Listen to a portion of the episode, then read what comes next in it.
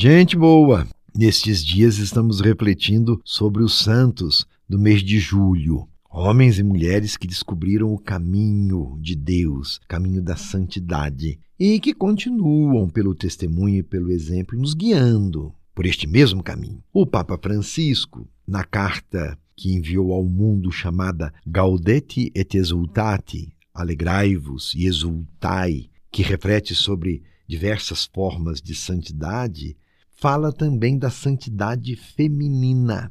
Diz o Papa: quero assinalar que também o gênio mulher se manifesta em estilos femininos de santidade indispensáveis para refletir a santidade de Deus neste mundo. E, precisamente em, em, períodos nos quais as mulheres estiveram mais excluídas, o Espírito Santo suscitou santas, viu? Mulheres santas, cujo fascínio provocou novos dinamismos espirituais e reformas importantes na igreja. Podemos citar, por exemplo, Santa Hildegarda, Santa Brígida, Santa Catarina de Sena, Santa Teresa d'Ávila, Santa Teresa de Lisieux. Mas interessa-me sobretudo lembrar tantas mulheres desconhecidas ou esquecidas que sustentaram e transformaram, cada uma a seu modo, famílias e comunidades com a força do seu testemunho cristão. No Brasil, nós lembramos Santa Dulce dos Pobres, Santa Paulina,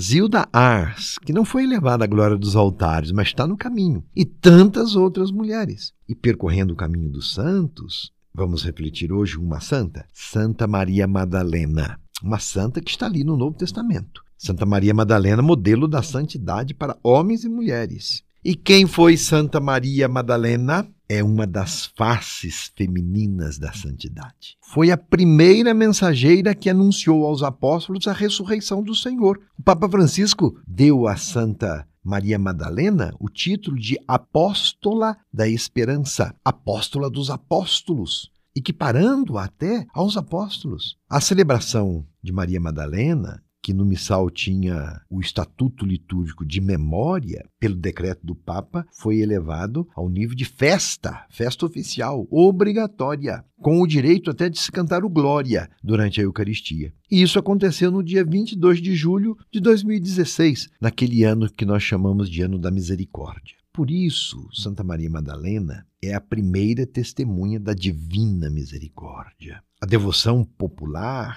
atribui a ela o papel de pecadora penitente. E nesse sentido, nos sentimos muito próximos a esta mulher, porque somos todos pecadores e necessitados da misericórdia divina. Daí para entender, santo não é aquele que nunca pecou. Santo é aquele em quem a graça de Deus é forte e há correspondência, e encontra correspondência. O grau da santidade depende da nossa correspondência à graça de Deus. Em Maria Madalena, redescobrimos o valor e a dignidade do feminino, da mulher. Como é importante o protagonismo feminino em várias instituições e instâncias da nossa sociedade, não é mesmo? Estamos redescobrindo isto. Há algumas confusões e até incompreensões a respeito da figura de Santa Maria Madalena, que algumas vezes associamos a outras personagens bíblicas que não correspondem a ela. Ela não é a pecadora anônima, que lavou os pés de Jesus com suas lágrimas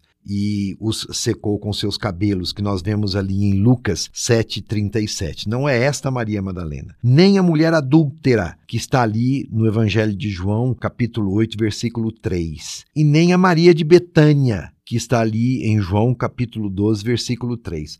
Maria Madalena pertencia ao povo judeu, ferido de vários modos e que foi curado e resgatado por Jesus. Uma breve informação sobre a sua vida pessoal, agora sim, está ali em Lucas 8, capítulo 2, quando diz que dela haviam saído sete demônios. Ou seja, ela estava gravemente doente e foi por Jesus curada pela fé. E é claro, o episódio da ressurreição. Ela foi a primeira testemunha da ressurreição, líder, amiga e a grande apóstola dos apóstolos. Após a ascensão de Cristo, ela se converteu em pregadora da fé. As mulheres no tempo de Jesus, elas também desempenhavam papéis de liderança na igreja, que incluíam hospedar, a igreja em suas casas, evangelizar junto com os apóstolos, ensinando, viajando e oferecendo hospitalidade para receber membros da igreja.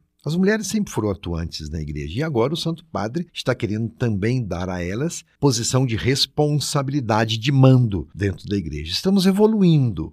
No Evangelho de João, vamos encontrar a descrição de Madalena junto à mãe de Jesus, também com Maria de Cleofas e ali junto à cruz. E também uma descrição mais ampla da aparição do ressuscitado a ela.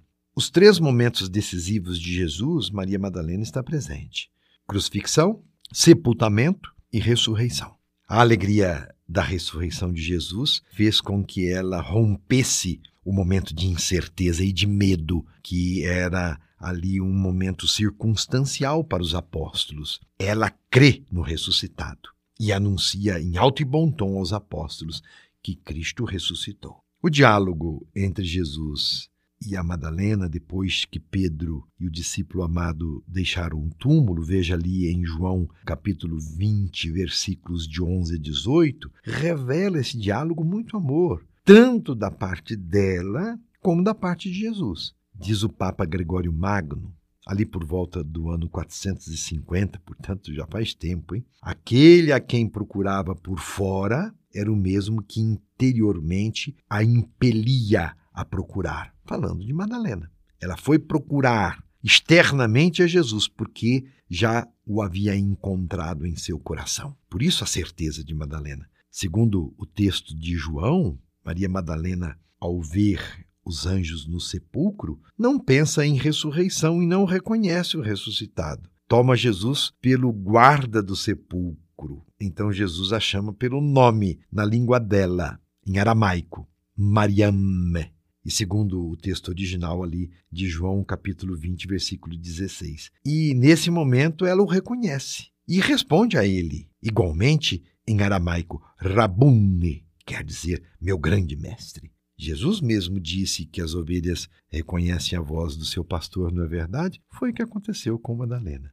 Maria Madalena já o tinha como pastor, por isso o buscava e o encontrou, vivo e ressuscitado.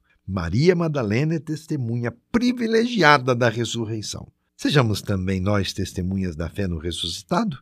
Santa Maria Madalena, rogai por nós, para que nós sempre manifestemos diante de Deus e do mundo a nossa fé. Senhor, eu creio, mas aumentai a minha fé.